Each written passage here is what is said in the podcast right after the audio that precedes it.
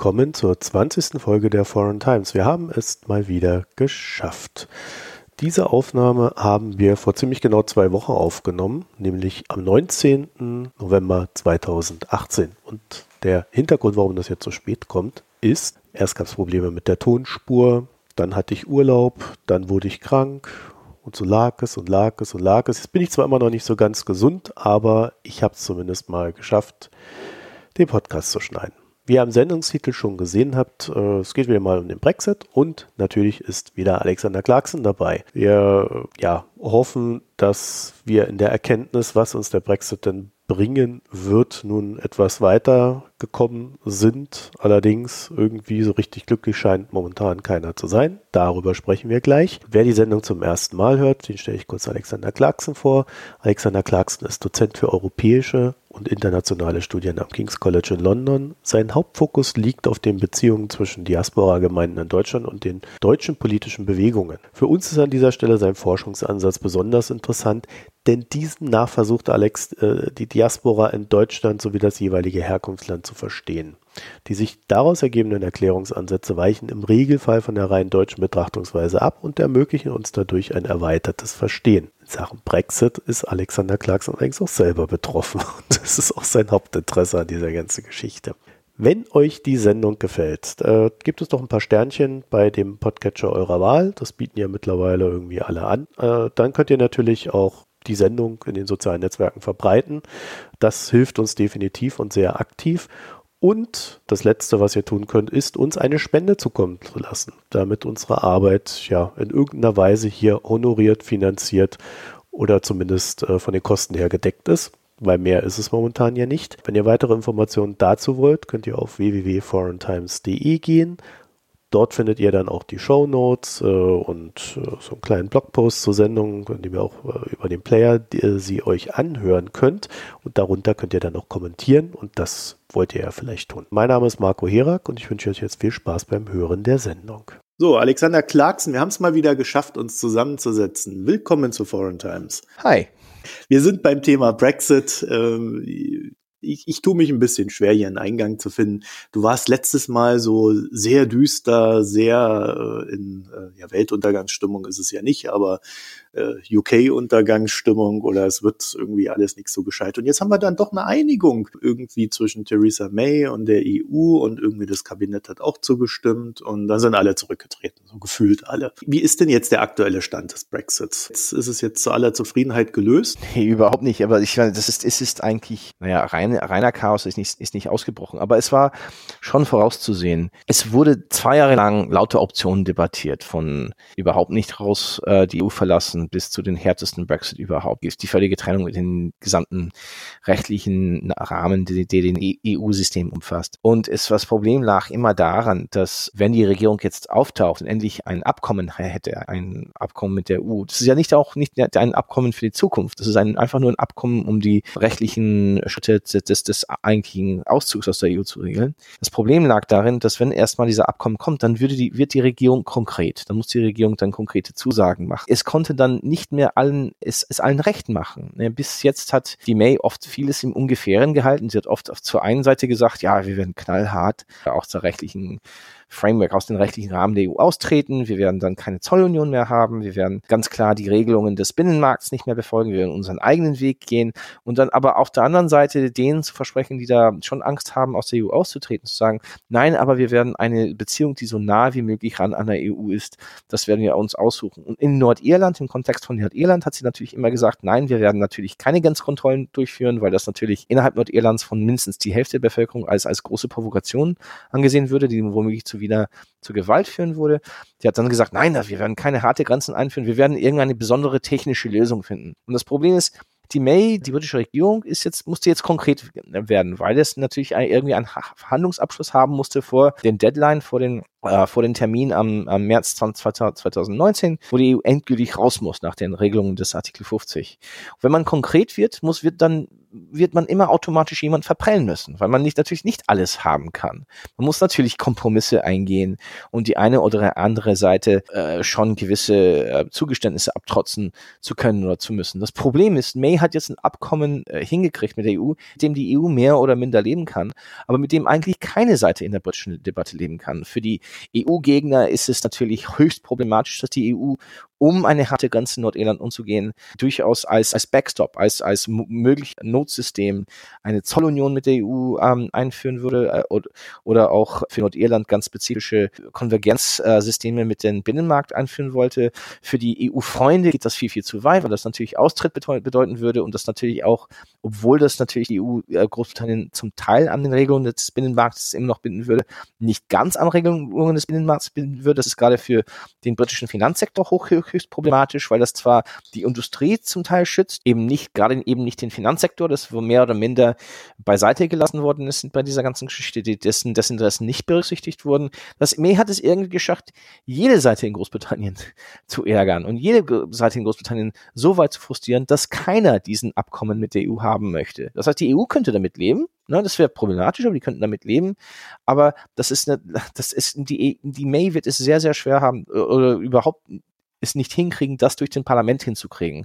Und als diese Abkommen auf den Tisch kamen, das heißt, es auf den Tisch kam letzte Woche, habe ich, habe ich und bestimmt 2000 anderen Fachleuten in unterschiedlichen Bereichen das ganz durchgelesen, war es schon in unterschiedlichen Bereichen glasklar, wo die unterschiedlichen Seiten der Debatte in Großbritannien ihren Grund finden konnten, um diesen Abkommen einfach zu verwerfen und zu sagen, nee, das werden wir nicht durch den Parlament durchgehen lassen. Das heißt, das Problem liegt darin, dass wenn dieser Abkommen nicht durchkommt und die EU will jetzt nicht mehr verhandeln, wenn dieser Abkommen nicht durchkommt, ist es schwer zu sehen, wie es einfach dann zum Auszug aus der EU ohne Abkommen stattfindet und damit viel, viel Chaos ausgelöst wird und Finanzkrise und Gewalt und so weiter. Ja gut, aber was soll denn die EU da auch sagen? Ne? Also die muss ja jetzt sagen, wir verhandeln da nicht nochmal. Wir haben jetzt was eingetütet, das bleibt jetzt so. Also wenn ich drauf tippen müsste ja, und äh, die May dann irgendwie irgendwie sagt, okay, ich komme jetzt hier durch, aber ich muss noch fünf Änderungen da reinbringen, ja, dann wird man sich natürlich nochmal zusammensetzen.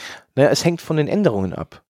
Wenn die May jetzt zurückkommt und sagt, okay, ich will vielleicht hier bei diesen, diesen Übergangsperiode vielleicht hier und da zeitlich straffen oder in diesem und den, jenen Bereich eine, eine, die Wortwahl ändern, da könnte vielleicht die EU verhandlungsfähig sein. Das Problem ist, dass gerade von den EU-Gegnern sind die Zugeständnisse, oder die, die sie von mir wollen, so fundamental zum Abkommen, dass die EU niemals Ja sagen würde. Die, die EU-Gegner zum Beispiel wollen diesen sogenannten Backstop, diese Rücksicherungsabkommen für, für, für, für Nordirland, das wollen sie abschaffen oder das wollen sie radikal ändern.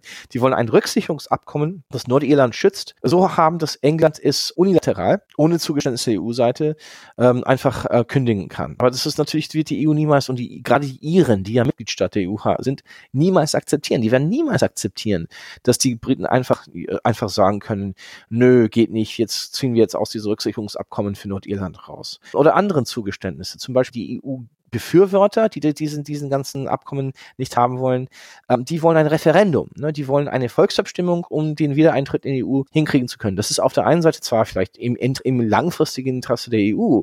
Das Problem ist, es gibt keine Garantie, dass die EU-Freunde hier diesen, so ein Referendum, Volksabstimmung nochmal gewinnen würden. Wenn sie das verlieren, könnten sie durchaus das Land wieder mal in einen No-Deal, in ein nicht, kein Abkommen, Null-Abkommen-Situation stürzen. Das zweite ist, es fehlt einfach dazu die Zeit. Und wenn es dann zu einer zweiten Volksabstimmung in Großbritannien kommt, müssten die ähm, Briten zu den Europäern zurückgehen und sagen, naja, das kriegen wir bis ähm, 29. März 2019 nicht hin, ähm, könnt ihr euch ähm, für uns ein extra zwei, drei Monaten zupacken, sodass wir diese Volksabstimmung hinkriegen können. Da glaube ich, würde die EU eventuell Ja sagen, aber das würde auch große Schwierigkeiten schaffen. Die größte Wahrscheinlichkeit ist einfach, dass die jeweiligen Seite sich gegenseitig blockieren, die EU in eine Lage ist, wo sie es keine Zugeständnisse geben kann, weil einfach von beiden Seiten die Forderungen zu fundamental sind, weil beide die Forderungen von beiden Seiten in Großbritannien einfach diesen Abkommen ähm, sabotieren würden und dass wir in eine Situation geraten, wo zwar diese Abkommen einfach im Parlament mehrmals scheitert, aber keine Ersatzplan oder keine Ersatzstrategie oder keine Ersatzmöglichkeit gefunden wird und dass Großbritannien einfach in eine Situation taumelt, wo es aus der EU austritt, ohne Abkommen mit der EU. Das heißt, alle Rechte, alle gesetzlichen Normen, alle gesetzlichen Regelungen, alle Rechtsrahmen, die Großbritannien seit 40 Jahren mit der Europa gebunden hat und damit auch die, den britischen internen Rechtssystem erschaffen haben und beeinflusst haben, die wird würden einfach null und nichtig sein am 29. März 2019 und Großbritannien würde faktisch im wirtschaftlichen, politischen und rechtlichen Chaos stürzen. Also wenn wir mal so ein bisschen zurücktreten und uns von unseren eigenen Emotionen und äh, politischen Ambitionen und sonstigen Dingen lösen und auf dieses Abkommen jetzt schauen, ist das denn sachlich ein gutes Abkommen? Es ist weder gut noch schlecht, äh, wenn man es so sagt. Das, die, das wichtigste Teil dieses Abkommens für die Euro, EU sowie Nordirland, da sind zwei wichtige Teile und in beiden hat sich eigentlich die EU mehr oder minder durchgesetzt. Wenn man äh, bei den Spezifikum von Nordirland schaut, und damit hat nicht nur Irland natürlich ein existenzielles Interesse, dass kein Gewalt und, und, und keine Grenze wieder hochgezogen wird auf der irischen Insel, weil die EU so, dass der, dass die EU so viel Prestige auf der Fragen dieser, dieses Rücksicherungsabkommens gesteckt, gesteckt hat, war es natürlich jetzt dann plötzlich sehr, sehr wichtig für die EU, dass die EU sich durchgesetzt. Und ja, es wurde viel Vokabular benutzt, um äh, es den Briten zu ermöglichen, den Gesicht zu wahren. Aber wenn man eigentlich ein Abkommen durchfürstet, ist das Rücksicherungsabkommen da. Ne? Groß-Nordirland würde sich mehr oder minder an den Rechtsrahmen des, des Binnenmarkts richten, wenn es nicht zu keinen Abkommen gibt zwischen Großbritannien und, und EDU nach März 2019. Und es gibt durchaus auch diese andere Möglichkeit, dieses Wechselungsab, dass das die gesamte Großbritannien an der Zollunion innerhalb des, der, EU landet, wenn faktisch ähm, nach zwei, drei, vier Jahren Verhandlungen äh, keine Lösung gefunden wird für, für die, die langfristige Beziehung. Das heißt, dieses Rücksicherungsabkommen ist da. Es ist sozusagen, die, die Zollfragen werden faktisch für die gesamte Großbritannien sein. Das heißt, das gesamte Großbritannien sichert sich ab. Das heißt, wenn dieses, dieses Abkommen durchkommt in, bis März 2019, das heißt in Zukunft, wenn in 2021, 2022, 2027 oder sowas in den Verhandlungen für den zukünftige Beziehungen zwischen Großbritannien und EU es irgendwann zum Nullpunkt kommt und die nicht weiterkommen, wird Großbritannien mindestens, mindestens Teil der Zollunion sein und Nordirland wird damit auch Teil des Binnenmarkts. Das ist sozusagen, sozusagen die Rücksicherung. Das heißt, das ist in der Interesse der EU.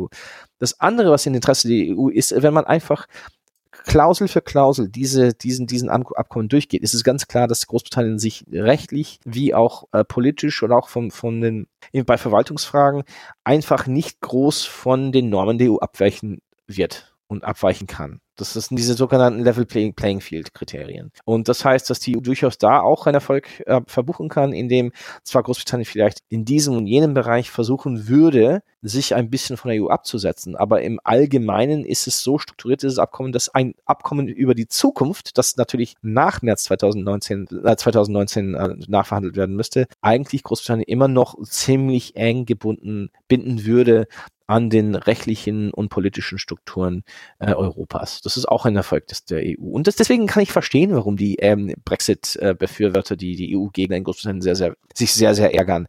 Ich meine, diese May-Regierung hat sich faktisch den, den wirtschaftlichen und politischen Realitäten gebeugt. Natürlich, das sind eben wirtschaftliche und politischen Realitäten, dass die ähm, EU-Gegner in Großbritannien sich nicht akzeptieren wollen. Und wenn man aus dieser Perspektive diesen Abkommen sich anschaut, ist es natürlich nicht akzeptabel, dass Großbritannien sich langfristig jetzt mehr oder minder EU-System binden wird, obwohl es formell außerhalb der EU ist. Was soll man denn daraus machen, Alex? Wir wissen ja jetzt schon auch seit längerem, dass die äh, Brexit-Befürworter ja nicht nur den Brexit wollen, sondern dass sie ja schon auch gesagt haben, wir wollen den harten Brexit. Also äh, ist es ja völlig klar, dass sie jetzt mit einer Lösung, die, na, ich würde mal sagen, normal politisch ist, dass man sich halt auf etwas einigt. Da kann man sich dann noch über die Details streiten, aber äh, im Großen und Ganzen wirkt das jetzt ja. auf mich nach einer halt schlichtweg vernünftigen Lösung. Ja. So, und äh, jetzt sind die natürlich unzufrieden, das haben wir erwartet, ähm, aber damit hat ja May auch gerechnet.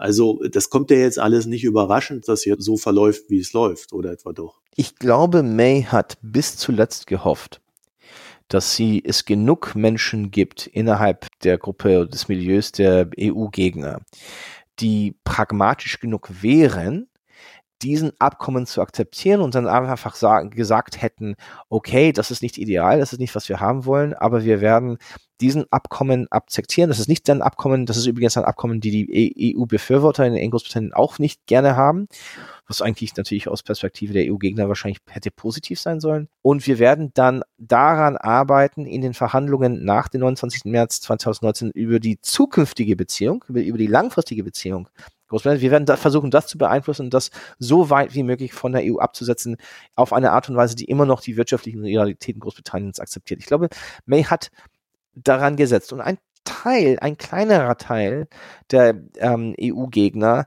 haben sich eigentlich auch auf diese relativ pragmatische Ebene abgestellt. Nur das Problem ist, dass der harte Kern der EU-Gegner, die wahrscheinlich immer noch irgendwo zwischen 40 bis 60 konservative äh, Abgeordnete im Parlament wahrscheinlich ausmachen. Und da, da, da dazu auch zehn Abgeordnete bei der Labour-Partei und natürlich die DUP, diese kleinere irische Partei, auf dem die äh, britische Regierung abhängig ist für ihre Mehrheiten, dass die diese Logik nicht akzeptieren und dass diese Logik des, des Kompromisses, des, des, des, des pragmatischen Umgangs mit der EU einfach damit nicht leben wollen. Die wollen einfach eine gesellschaftliche und politische Utopie, erreichen. Was das für eine Utopie sein soll, ist es natürlich, das hängt von der jeweiligen ideologischen Ausrichtung des EU-Gegners ab. Manche wollen eine linke EU-sozialistische Utopie, ähm, so eine Art Sozialismus in einem Land.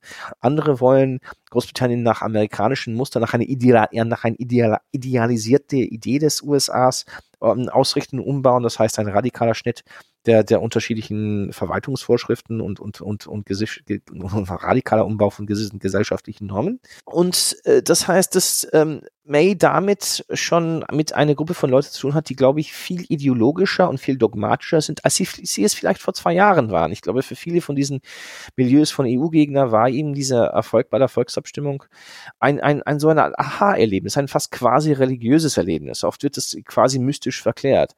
Und wir, es, es, wir haben es jetzt nicht mehr mit diesen so, sogenannten vernünftigen oder ähm, pragmatischen britischen Politikern zu tun, die immer oft immer immer noch in britischen Zeitungen bis vor 2015, 2014 zitiert wurden. Es geht hier um eine sehr, sehr dogmatische Gruppe von Menschen, die keinen Kompromiss mehr akzeptieren. Und die versteht es mit ihren, ihren Kontakten innerhalb der Finanzwirtschaft beziehungsweise auch Kontakte innerhalb der Medienlandschaft durchaus eine erhebliche Teil der Bevölkerung hinter sich zu bringen, die immer noch einen Traum von Großbritanniens als imperiale Großmacht nachlaufen. Es ist auch irgendwie ein, ein psychologisches Moment, wo viele, auch viele auf der Seite der EU-Befürworter große psychologische Schwierigkeiten mit der Idee haben, dass Großbritannien nicht mehr seine Bedingungen ähm, diktieren kann gegenüber anderen sogenannten kleineren Ländern. Dieser Umgang mit Irland in den letzten zwei Jahren ist ein radikaler Schock gewesen für die britische Elite, dass die Iren plötzlich was zu sagen haben, dass sie eigentlich in eine mächtigere Situation sind, weil sie Teil einer mächtigeren Allianz sind. Das sind alles Komponente der EU-Mitgliedschaft, die Großbritannien trotz 40 Jahre des, der EU-Mitgliedschaft eigentlich Großteil der britischen Eliten immer noch nicht verstanden haben. Deswegen glaube ich, May glaubte, glaube ich, und wenn man mit ein paar Leute spricht, die damit zu tun haben, die glauben, dass noch vor zwei, drei Monaten dass genug EU-Gegner pragmatisch sein würden und das durchdrücken würden. Und die haben auch daran gehofft, dass die Labour-Partei mitmacht und sich da auch verschätzt, weil Labour eigentlich jetzt die Chance wittert, an der Regierung zu kommen und damit auch ein gewisses Spiel spielt, um Neuwahlen hinzukriegen, das durchaus auch einfach es hochwahrscheinlich macht, dass dieser Abkommen am Parlament scheitert, weil Labour dafür nicht wählt, um einfach eine Situation zu erzeugen, wo sie dann Neuwahlen haben und dann sie sagen können, nee, wir würden natürlich viel besser mit der EU umgehen können und wir würden das Ganze lösen. Du hast jetzt eigentlich schon meine nächste Frage vorweggenommen. Wenn May in ihrer eigenen Partei äh, mit den Brexit-Befürwortern äh, nicht die Umsetzung des Brexits äh, durchführen kann, dann wäre ja ihr Alternativplan eigentlich nur noch, dass sie ausrei ausreichend Personen der Opposition überzeugen muss, mitzumachen, damit sie da durchkommt. Ja. Da ist, glaube ich, dann die Frage, wie realistisch ist das? Das glaube ich, mindestens beim ersten Wahlgang ist das überhaupt nicht realistisch. Ich glaube, das ist natürlich auch, äh, ich, ich, glaube, man, man, man spricht auch mit Menschen bei der Labour-Partei und bei der Labour-Partei sagen viele, ja, wir haben seit mindestens Juli haben versucht, uns unterschiedlichen Leuten, die, die, die bis dann mit uns nie gesprochen haben, aus der Downing Street, aus, aus, aus der Zentrale um May herum, sie haben uns plötzlich angerufen und plötzlich geemailt und gesagt, hey, ich kannte dich noch aus Oxford-Zeiten, gehen wir mal was eine trinken und wir werden euch halt das aus unserer Sicht erklären. Und das haben auch viele Labour Leute verblüfft gesagt, naja, äh, warum habt ihr mit uns nicht davor gesprochen, bevor ihr diese ganzen rote Linien gezogen haben vor zwei Jahren, die uns jetzt das ganze Land in eine unmögliche Situation gestürzt haben. Und viele von den Labour-Leuten auf, auf, es geht auf mehreren Ebenen. Viele von den Labour-Leuten sind jetzt schon tendieren sehr links und äh, sind viel linker als Labour schon vor zwei, drei Jahren war, weil die Mannschaft von Corbyn und McDonnell herum, das McDonnell ist der, ist der, der mögliche jetzt nächste Finanzminister in einer Labour-Regierung, ähm, sind, kommen aus der harten Linke, aus der Labour-Seite. Und es gibt auch viele Menschen, die zwar Corbyn nicht leiden können, aber auch schlecht, sich als schlecht behandelt fühlen gegen, von Downing Street innerhalb der, weil, innerhalb der Labour-Partei, weil sie sehr stark EU-Befürworter waren. Das heißt, es gibt viele Labour-EU-Befürworter, die zwar Corbyn überhaupt nicht mögen, aber mit Downing Street auch nichts anfangen können, weil Downing Street die, die wirklich schlecht behandelt hat in den ersten, ersten zwei, drei Jahren nach der Volksabstimmung. Das heißt, als Downing Street hat viel, viel zu spät daran gearbeitet, die, diese Leute auf ihre Seite bringen. Und auf der anderen Seite, die Labour sieht ja, wenn, wenn es zu einer Krise kommt, könnten sie durchaus Wahlen gewinnen. Das wäre sozusagen, sozusagen Syriza-Kalkül, so, so 2014, früh 2015. Ja, die, die, die Abkommen mit der EU sabotieren, Neuwahlen ähm, herbringen und dann wirklich mit einer großen Mehrheit an der Macht kommen in, und dann wie in Griechenland, genau. Das, so ist Tsipras an der Macht gekommen. Ne? Und das wäre auch einfach das Kalkül von Labour. Wir helfen dabei, dabei ein, ein, eine Staatskrise zu provozieren. Wir kommen durch Neuwahlen an der Macht. Und ja, das mit der EU werden wir irgendwie regeln. Und wir haben damit diese Chance, mit einer größeren Mehrheit das Land sozialistisch umzukrempeln. Das heißt, das, dann kommen diese ganzen Verstaatlichungen, die versprochen werden, die eigentlich die Europäer, glaube ich, viel ernster nehmen sollten, als, als, als, als sie es tun. Weil wenn jetzt Labour an der Macht hat, sind sie mindestens, wenn es um den ähm, Schienenverkehr, oh, Strom, Wasser, womöglich auch ähm, Telekom, dass sie dann durchaus vieles verstaatlichen. Aber das ist natürlich auch, wenn man das so sieht, von, von der Makroebene schon sehr egoistisch. Hier ist eine Opposition, die nur an den eigenen Erfolg denkt und dann durchaus auch eine massive Krise riskiert, um einfach diese große Mehrheit hinzukriegen, die sie brauchen, um ihre eigene sozialistische so, so Verstaatlichungsagenda durchzuführen. Aber das wäre genau meine Frage. Ist das tatsächlich so egoistisch? Weil normalerweise klar, also politisch gehst du äh, ja immer hart rein äh, und versuchst das möglichst Beste rauszuholen, machst es auch immer knapp und äh, dann irgendwelche Nachtsitzungen und sonst noch was. Äh, der Ton wird hochgefahren, bis die anderen wirklich noch glauben, dass du das sagst, was du sagst. Und dann einigt man sich irgendwie. Und ist denn die Situation tatsächlich so verfahren, dass, dass innerhalb der Regierungspartei keine Einigung mehr möglich, Einigung mehr möglich ist, wie auch in der Opposition? Die Opposition so auf Opposition gebürstet ist, dass sie gar nicht mehr bereit ist, den, ja, das große Ganze für das Land im Blick zu behalten, sondern tatsächlich so ein Risiko fährt? Ja. Ja. Okay. Glaube ich hundertprozentig. Das ist, das ist ja schon, ist schon jetzt klar. Mindestens beim ersten Wahlgang wo das Risiko dann, was passieren könnte, es wird jetzt viel in Großbritannien von den TARP-Moment gesprochen. Ich, ich, glaube, du kannst oder viele, viele Zuhörer können sich noch an den TARP-Programm erinnern von 2008. Das hat äh, Bush an den letzten Monaten seiner Präsidentschaft versucht durchzudrücken, um die Finanzkrise zu stemmen. Und das ist natürlich dann am ersten Mal in den US-Abgeordnetenhaus gescheitert. Und dann ist sind in den zwölf Tagen danach sind gerade, dann ist es gerade erst losgegangen in den Finanzmärkten. Dann sind die Finanzmärkte, da, da gab es diesen Crash. Hat sich, Crash gab es schon davor, aber dann hat es wirklich an, an Fahrt zu, angenommen, weil es so aussah, als ob die US-Regierung nicht dazu fähig wäre, diese, diese, diese Krise zu stemmen. Dann nach diesen paar Tagen ist das, hat das ähm, Abgeordneten Hause wieder sich zusammengesetzt und hat, ist, hat diesen TARP-Programm doch durchgedrückt, weil sie plötzlich alle Angst kriegten äh, von den Chaos in den Finanzmärkten. Und, und einer von diesen Möglichkeiten, Szenarien, die besprochen wird, ist es, dass Großbritannien einfach so einen TARP-Moment braucht. Das heißt, es, dieses Abkommen scheitert im ersten Wahlgang. Es dann versuchen die EU-Gegner sowie EU-Befürworter ihre jeweiligen Agenda durchzudrücken. Dann scheitern die auch. Das müsste dann auch noch passieren. Und wenn zum Beispiel diesen Versuch, eine zweite Volksabstimmung durchzudrücken, dann scheitert und auch unterschiedlichen Versuchen der EU-Gegner, irgendwelche Perspektiven aufzubauen, nachzuverhandeln mit der EU, was natürlich scheitern wird. Aber das muss dann erst passieren, dass zwei, drei Wochen später nach dieses Scheitern dieses Abkommen nochmal ohne große Änderungen wieder mal ins ähm, im House of Commons, im, im Abgeordnetenhaus reinkommt, im Parlament reinkommt und dann wegen diesen Chaos in den Finanzmärkten, kannst du dir auch vorstellen, dann, dann wird der Pfund um 20 Prozent fallen. Was immer noch, und was ich, was ich, was ich absolut faszinierend finde, weil es ein Teil dieses britischen Hybris darstellt. Es wird immer noch davon gesprochen, dass natürlich wird die britischen Staatsschulden, das wird überhaupt nichts, äh, die werden die sogenannten Guilds, die britischen Staatsschulden, das wird überhaupt nicht, den Verkauf von Staatsschulden in den Märkten, das wird das überhaupt nicht ähm, beeinflussen. Großbritannien ist, ist eine starke Wirtschaft, das wird, und ich, man muss das nur zuhören und denken, mein Gott, was ist das für eine Hybris, dass man inmitten einer tiefen Verfassungskrise immer noch nicht glaubt, dass wenn es wirklich schief geht, die internationalen Märkte den britischen Staatsschulden nicht beeinflussen würden. Das heißt, wir haben jetzt dann eine Situation, wo ähm, wir haben, das heißt, wir haben so eine Situation, wo es eine immense britische Hybris ist, ne, dass die, die, die, dass, dass die immer noch glauben, dass die von den Finanzmärkten nicht tankiert oder nicht angefasst werden würden. Und das ist schon, das ist, das vielleicht braucht Großbritannien eben diesen Schock, um dann nach diesem Schock dann, dass die Opposition plötzlich sagt, oho, nee, auch wenn wir Neuwahlen haben, Neuwahlen in einer Nicht-Abkommenssituation wäre so chaotisch, dass wir diese, unsere, Verstaatlichungen nicht mal hinkriegen würden, dass die EU-Gegner sagen, oho, naja, okay, wir sprechen ja immer von einem No-Deal, Nicht-Abkommenssituation, als ob das vielleicht besser für die Wirtschaft wäre, aber jetzt gucken wir die Mark äh, Märkte an und dann, dann kriegen genug EU-Gegner kalte Füße bei den Konservativen, um diese Mehrheit zusammenzustellen.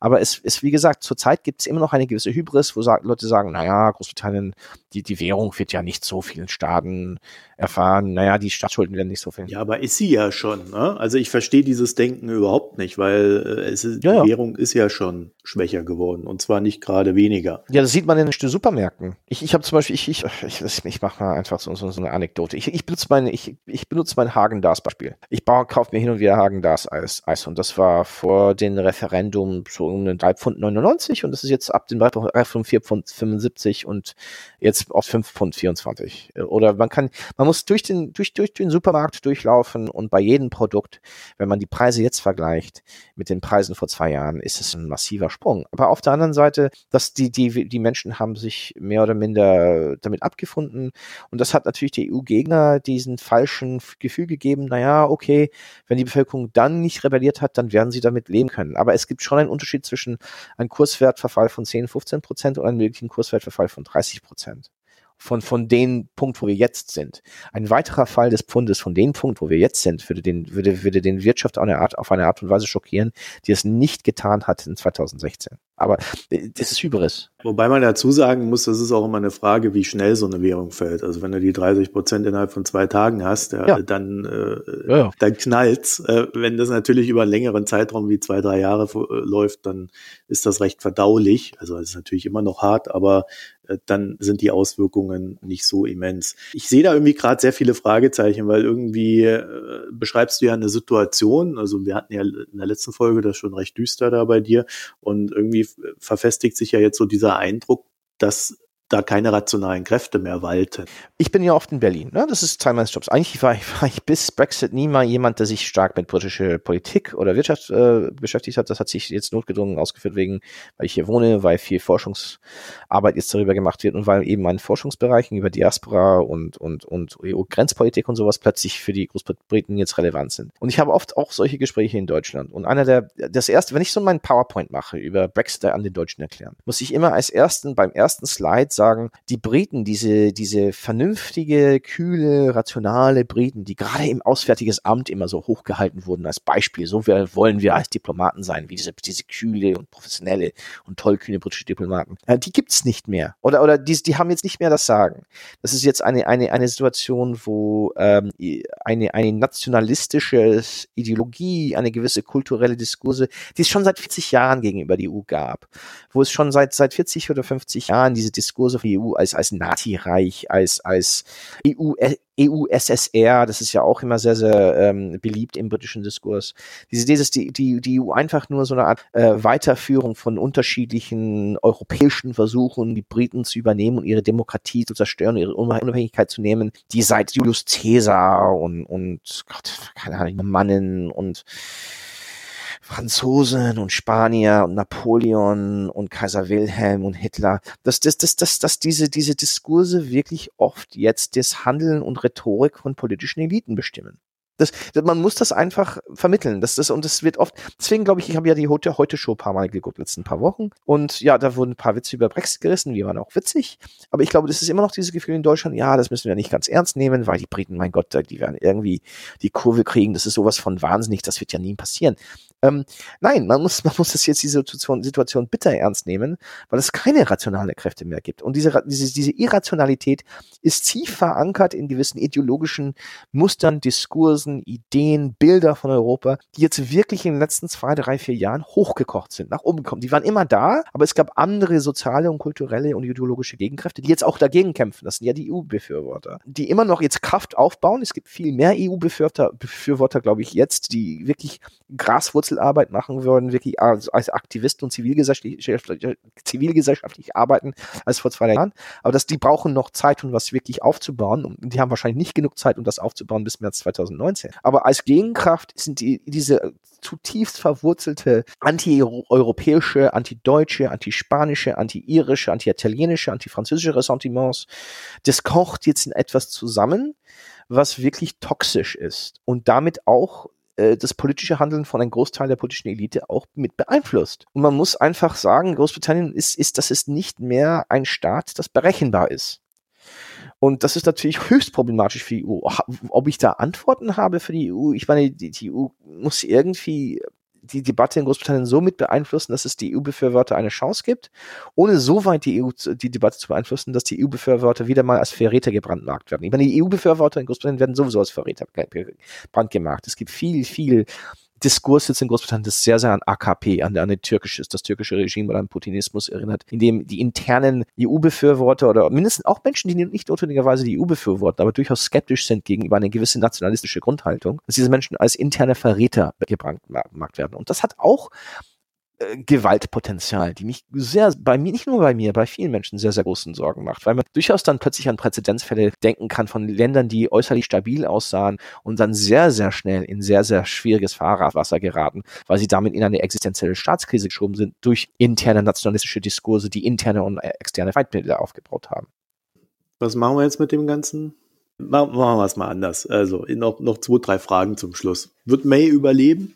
Physisch ist auch eine Frage. Ich meine, manchmal, ich sehe manchen Sachen in, in den sozialen Netzwerken, die mir Angst machen was ja hier gesprochen wird. Also gehen wir mal davon aus, dass der Polizeischutz gut genug ist äh, bei dem, was du da liest. Äh, aber äh, wird sie politisch überleben? Das hängt vom Tag der Woche ab. Das Problem ist, auch wenn sie überlebt, hat sie wirklich jeden Tag ein Damoklesschwert über sie, über sie. Von, weil sie könnte nächste Woche überleben und die nächste Woche an, die Woche darauf stürzen. Die ist, die, die, die läuft ein Drahtseilakt. Zum Teil auch selber, ist sie selber schuld dran, weil sie hat einfach in diesen berühmt berüchtigte Rede an der Partei, am, am Parteikonferenz von ähm, Oktober 2016, wo sie die ganzen rote Linien durchgezogen, wo sie zum ersten Mal diese ganzen großen Versprechungen gemacht haben, ja, wir werden diesen radikalen Buch mit der EU durchziehen, ohne irgendetwas opfern zu müssen. Das war Grundsatz die Rede. Sie hat damit Erwartungshaltungen geschaffen, an dem sie jetzt leidet. Es ist jetzt die große Frage. Es sind, es sind so zwei Schritte. Es ist wahrscheinlich, dass nächste Woche oder übernächste Woche, könnte immer noch nicht passieren, aber es ist durchaus möglich, dass innerhalb der konservativen Partei genug äh, konservative MPs, die brauchen 48, 48 diesen Brief schreiben und sagen, wir wollen jetzt einen Kampf um die Führung. Aber es gibt nicht genug Abgeordnete um eine konservative Partei, um May zu stürzen. Das heißt, die können wahrscheinlich die 48 bis 50 Abgeordnete hinkriegen, die sagen, dessen Unterschrift gebraucht wird für diesen äh, Wahlkampf um, um die Führung der Partei. Aber es gibt nicht genug, um dann eine Mehrheit gegen sie hochzubringen, mindestens jetzt. Und das Problem ist, das könnte natürlich das ganze Prozess, den ganzen Prozess verzögern, das könnte die Partei spalten und, und Theresa May jegliche Möglichkeit aus der Hand nehmen, diesen Abkommen durch den Parlament zu lotsen. Man muss man aber auf der anderen Seite erinnern, dass ähm, wegen den britischen ähm, Parteien, also sorry, britischen Wahlgesetz, und das ist ja neu geschrieben worden 2010, davor war es viel, viel leichter, eine Regierung zu stürzen. Es ist extrem schwer, eine Regierung zu stürzen. Das heißt, man muss zweimal gegen die äh, Regierung, wenn ich jetzt richtig entsinne, äh, muss die Regierung zweimal einen ganz spezifischen Wahlgang verlieren. Dann gibt es zwei, ein, ein zweiwöchiges Abkühlungszeit. Dann muss nochmal versucht werden. Das heißt, es ist, wenn man keine Zweidrittelmehrheit im, im, im Abgeordnetenhaus des Parlaments kriegt, um eine Regierung zu stürzen, kann eine Regierung eigentlich mehr oder minder trotz lauter verlorenen Gesetze oder äh, Versuche, diesen Abkommen durchzudrücken, kann Theresa May eigentlich bis zum Ende aller Zeit, äh, bis zum mindestens, bis, mindestens bis zur nächsten Neuwahl, da einfach fest ist. Sie müsste eigentlich dann, um das schnell hinzukriegen, selber entscheiden, auf Neuwahlen zu gehen und selber abzutreten. Das heißt, äh, es sieht sehr, sehr wahrscheinlich aus, dass das, auch wenn May nicht stürzt, was durchaus möglich ist, aber auch wenn May nicht stürzt, dass einfach ähm, die es einen Stillstand gibt innerhalb des Staates, im Herzen des Staates. Das ist einfach eine Art Paralysis. Das ist einfach, das, das ist einfach ähm, der Staat nicht mehr handlungsfähig wird und und dass damit in wir in eine Krise schlittern, wo keine Gesetz durch den Parlament kommt, wo May keinen Einfluss ausüben kann über die Möglichkeiten und da muss, glaube ich, zum Teil, denn ich, hin und wieder habe ich jetzt darüber jetzt in zwei Jahren den Twitter-Witze gemacht, aber da muss die EU manchmal, glaube ich, auch darüber nachdenken, über wie es äh, den britischen Staat wieder zur Handlungsfähigkeit verhilft. Weil, weil das, das, es könnte einfach handlungsunfähig reinstellen, was natürlich von, für Großbritannien selber Riesenprobleme schaffen würde. Das würde zum Beispiel den schottischen Nationalisten, die in Schottland, den Parlament da, Schottland hat so eine Art Eigenverwaltungssystem. Die schottischen Nationalisten brennen drauf, die wollen zu den eigenen Wählern sagen, guck mal, in, in, in das britische System ist gescheitert, es ist im Kollaps, jetzt müssen wir raus. Und das andere große Problem ist, wie er in der Krise rausschlittert, dann ist die Sicherheitssituation in Nordirland extrem, extrem äh, labil. Und das ist natürlich für den Iren, die ja immer noch EU-Mitglieder sind, eine extrem schwierige Situation. Das heißt, die EU könnte, müsste irgendwann mal vielleicht durchaus einschreiten müssen und den britischen Staat zur Handlung, Handlungsfähigkeit wieder, wieder helfen. Aber wie soll sie das denn machen? Also die EU, die kann äh, natürlich hergehen und äh, immer wieder ein Entgegenkommen zeigen. Die Frage ist, warum sollte sie das tun? Naja, ich, ich glaube nicht, dass, ich glaube, es ist, ich sehe das auch vom strategischen Interesse ist die EU, ist es nicht von diesen Abkommen zu weichen.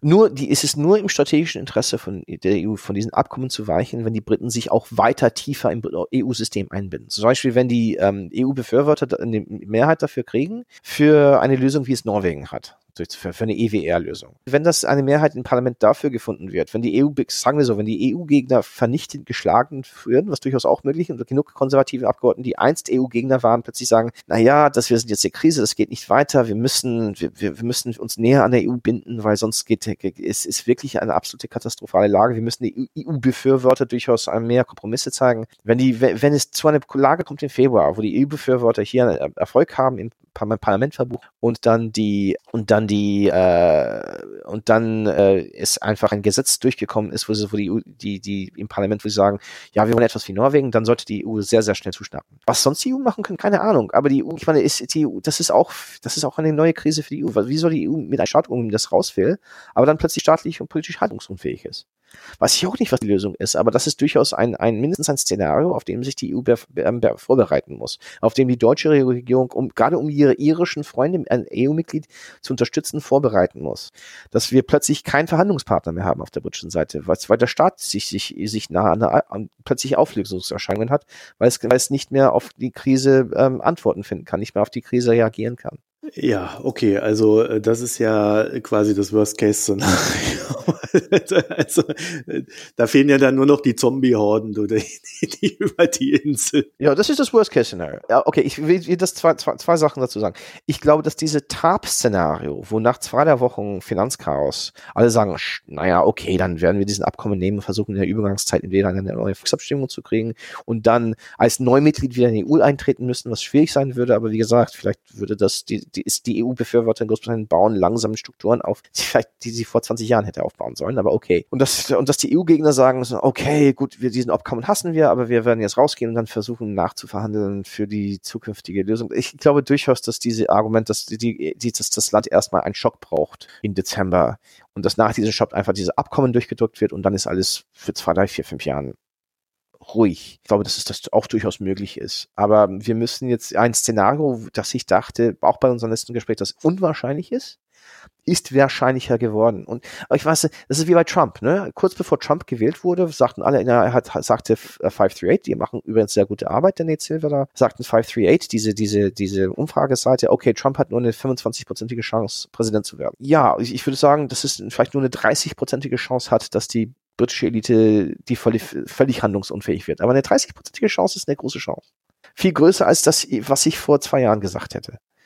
Und, und das macht einen schon ein bisschen Bange und Angst. Das heißt aber auch, wenn ich dich jetzt so höre, dieses Lieblingsszenario, was immer noch durch den, ja zumindest hier in Deutschland, durch den Journalismus geistert, äh, ein Remain, also ein Verbleiben äh, des UK in Europa, das ist ähm, eigentlich ausgeschlossen, oder?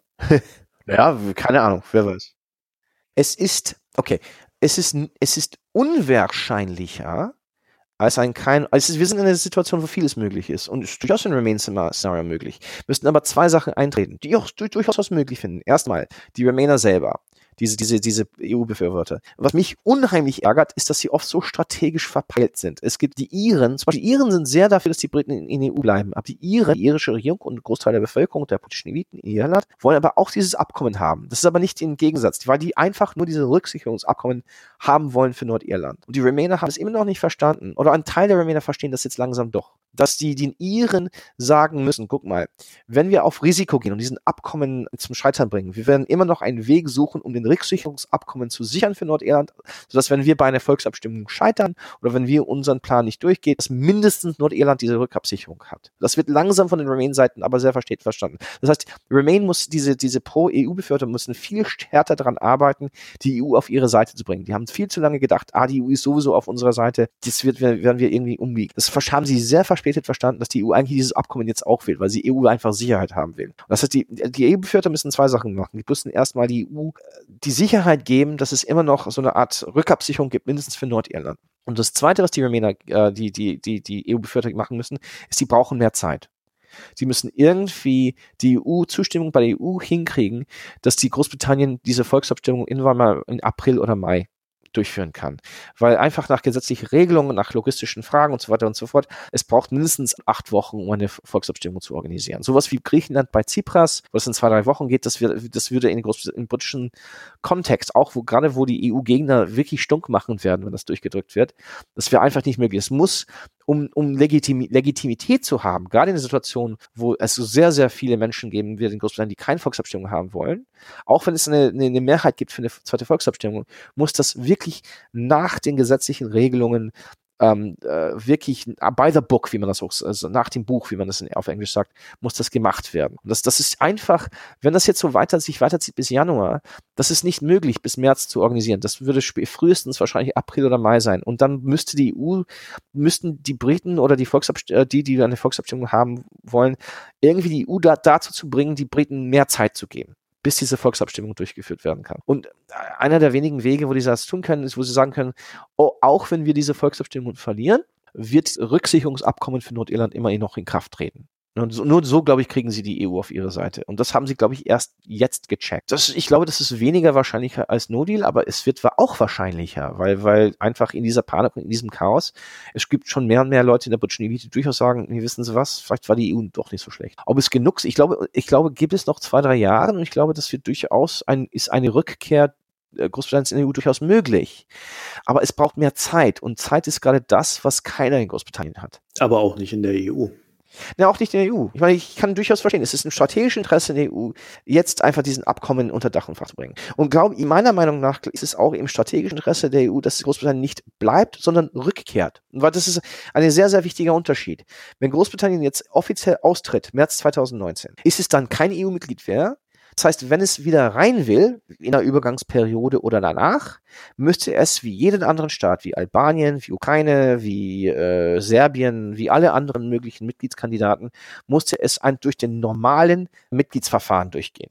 Ne, Artikel 49 des, des Lisbon, Lisbon, äh, des Lisbon Vertrags von Lisbon. Das ist im Interesse der EU. Damit könnte die EU einfach den Briten erst wieder mal sagen, jetzt keine Extrawürste mehr. Wenn ihr EU-Mitglieder sein wollt, dann normal, voll. Und okay, es gibt vielleicht bei der Währung, vielleicht auch noch bei der Schengen-Frage gewisse Opt-outs, gewisse Möglichkeiten, da, da nicht einzutreten in diesen Bereichen, aber da dieses, diesmal werden wir das so hinkriegen, dass ihr, wenn ihr in diesen Bereichen nicht eintritt, weitere Integrationsmöglichkeiten in diesen Bereichen nicht blockieren könnt. Das ist durchaus verhandelbar, glaube ich. Es ist viel, eigentlich viel eher im Interesse der EU, dass die Briten nach einem Austritt zurückkehren auf eine völlig neue Basis, als auf diese dysfunktionale Basis von bis 2016 wieder, wieder eintreten mit all deren Problemen, die eigentlich zu dieser Krise, zum Teil auch zu dieser Krise geführt haben. Ja, wobei ich da noch drauf tippen würde, dass das eher ein Prozess von Jahrzehnten ist. Also ehe, ehe man sich da nach diesem ganzen zerbrochenen Glas, was man jetzt hier produziert hat, sich da auch psychologisch überhaupt wieder auf ein Niveau begeben kann, wo man sagt, ja, lass uns doch mal wieder Freunde sein. ich glaub, das wird schwierig. Na, ich glaube, es hängt, es hängt, da, da glaube ich, da glaube ich, für die EU hängt es einfach von was in Großbritannien passiert ab. Wenn in Großbritannien es zu einer Diskursänderung, diese Diskursänderung kann man schon sehen. Es gibt einfach, es war eben dieser Schock von 2016 hat eben in den Teilen der Gesellschaft, das sind bis zu 50 Prozent der Gesellschaft und ein, eine große, große Mehrheit in Staaten, Teilen des Landes wie Wales oder Schottland oder, oder auch zum Teil auch in Nordirland. Auch in London gibt es schon erhebliche Mehrheiten, die sich kulturell mit Europa angefreundet haben die eben nicht von diesen, die eben schon diesen Nation, sich von, von diesen nationalistischen Diskursen abgekehrt haben. Das ist die Hälfte der Bevölkerung. Wenn man die Generationen Zahlen sieht, von Menschen unter den Alter von 35 oder unter den Alter von 45, gibt es erhebliche Mehrheiten, die viel europafreundlicher sind. Das ist auch eine Generationenkonflikt in Großbritannien. Das heißt, ich würde nicht von Jahrzehnten sprechen. Ich würde sagen, man müsste schon sehen, zwischen jetzt oder zwischen März 2019 und sagen wir äh, März 2027, das ist das Ende des nächsten Europa-Finanzzyklus. Ähm, das wäre ein kein schlechter Zeit, wenn wieder Eintritt Großbritanniens. Man müsste das schon acht, neun, zehn Jahre geben. Das heißt, vielleicht würden die Briten vielleicht in einer Panik 2022 um einen Wiedereintritt ähm, äh, bieten. Dann gibt es einen Verhandlungsprozess und dann kann die EU ganz über zwei, drei, vier Jahren sehen, gibt es eine wirklich solide Mehrheit.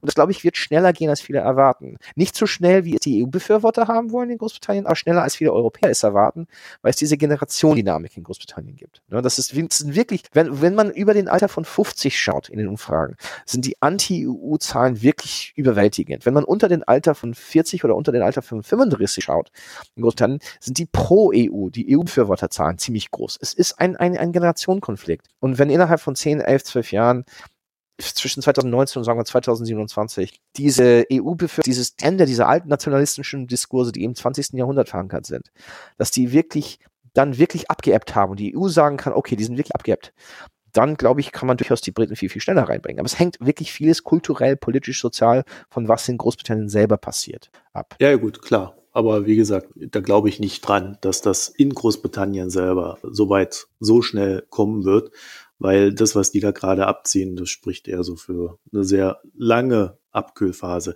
Eine Sache wollte wollt ich noch kurz ansprechen. Du hast vorhin so schön gesagt, äh, Theresa May hat da einen strategischen Fehler gemacht, als sie äh, sich auf den Parteitag hingestellt hat und gesagt, ja, hier meine roten Linien. Ich würde da dem noch entgegenhalten, dass es natürlich schon auch wahrscheinlich notwendig war, dass sie das gemacht hat, um sich damals im Amt zu halten. Natürlich um den Preis, dass es hinten raus schwieriger wird. Ja, aber das ist ja eine Abwägung, die Politiker äh, ständig auch treffen müssen. Ich glaube, es gab, es gab einen Satz in, diesem, in dieser Rede. Es, es gab zwei Sätze. Äh, ein Satz, die, ähm, das, die, die sie nicht hätte gebraucht, die sie nicht brauchte eigentlich.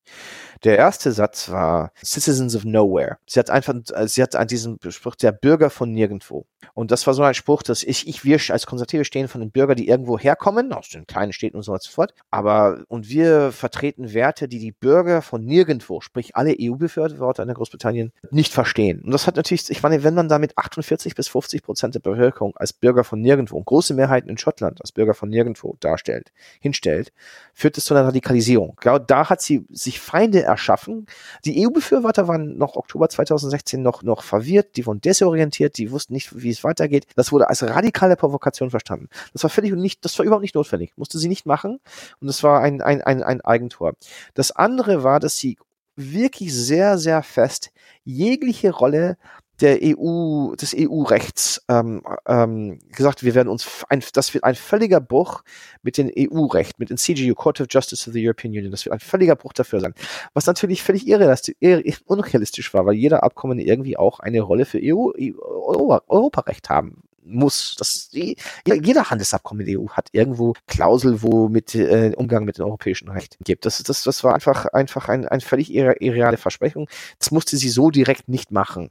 Das heißt, es gab zwei fatale Sätze, die wirklich auch, die, die, die brauchte sie einfach nicht. Sie dominiert die Partei in 2016. Das war soweit nicht notwendig. Wenn ich zu, zu den vorherigen Kommentaren von Abkühlphase, ja, man muss auch in, in, in Betracht ziehen, dass äh, Großbritannien nicht eine stabile Be Beziehung mit den EU aufbaut, relativ schnell aufbaut, sind die Chancen relativ hoch, dass Schottland sich abspaltet. Das heißt, es gibt durchaus auch einen anderen Grund, warum Großbritannien sich sehr schnell wieder anfreunden könnte mit der EU, wenn mehr und mehr Druck von Schottland auskommt, weil wenn Großbritannien keine stabile äh, Beziehung beziehungsweise keine neue Mitgliedschaft mit der EU äh, äh, hinkriegt, dann gibt es womöglich kein Großbritannien mehr in, in 10 bis 15 Jahren. Wobei das dann natürlich dazu führen kann, dass es dann noch innerhalb des Landes zu, naja, nennen wir es mal freundlich, Unruhen kommt wenn dann Schottland sagt, okay, äh, wir wollen in der EU sein, wir haben hier keinen Bock mehr. Wir haben damals die Volksabstimmung gemacht vor, vor dem Brexit-Votum, ja. Äh, in der Annahme, dass das UK in der EU bleibt.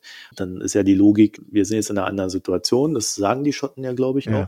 Es geht jetzt in eine andere Richtung und wir gehen raus. Und dann könnte doch in dieser Auf geputschten Situation, in der wir uns gerade befinden. Und das wäre so das Risiko, was ich da sehe. Dann tatsächlich ein Hardliner sich an die Macht putschen, auch gerade mit dieser Situation und sagen, so, und, und dieses begehren da drüben. Das schlagen wir jetzt nieder. Ja, das, das sind eigentlich natürlich sehr, sehr gefährliche Möglichkeiten. Meiner Meinung nach ist, ist mittelfristig, kurz bis mittelfristig, ist die, ist die realistischste und auch stabilste Lösung womöglich ähm, die norwegische EWR. Das heißt, äh, die EU-Befürworter würden sich damit nicht mehr persönlich angegriffen fühlen, was sie immer noch mehr oder minder dieselben Rechte haben würden wie EU-Bürger. Die EU-Gegner e könnten sagen, wir sind nicht mehr Teil der EU und die Schotten und Nordiren könnten damit auch beruhigt werden, weil sie damit einfach, Nordirland wäre faktisch gelöst, ne, im, EW, im, im, Kontext des EWRs. Und ähm, Schottland, die Schotten hätten, die, schottischen Nationalisten hätten damit nicht mehr eine Mehrheit für die Unabhängigkeit, weil damit das Risikosten, Risikoabwägung wäre natürlich ganz anders als ein völlig harter Brexit. Mittelfristig ist für mich die, die mich die persönlichste Möglichkeit, äh, persönlichste stabilste Lösung, wo ich diese EWR, norwegische Lösung, um dann vielleicht über 10, 15 Jahren über einen Wiedereintritt wieder zu ermöglichen, was glaube ich wegen dieser Generationenentwicklung. Wenn es geil abkühlt, ist manchmal auch nicht schlecht wenn gerade die Atmosphäre sich in Großbritannien abkühlt, wo Menschen ein bisschen rationaler werden, auf beiden Seiten, EU-Befürworter wie EU-Gegner, und dass man sich dann einfach, einfach diese langfristige Generationenentwicklung einfach seinen Weg gehen lässt und Großbritannien sich eventuell einen neuen Teil in der EU findet, aber in eine andere EU zu einem anderen Zeitpunkt und mit einer anderen Generation. Das ist ein schönes Schlusswort. Ja. Alexander Clarkson, ich bedanke mich recht herzlich, dass du dir die Zeit genommen hast und ja, ich vermute mal, wir werden nicht zum letzten Mal über dieses Thema geredet nee. haben. Das heißt, es wird immer weiter diese Brexit-Updates oh geben. Vielen bis Dank, bis bald. Tschüss.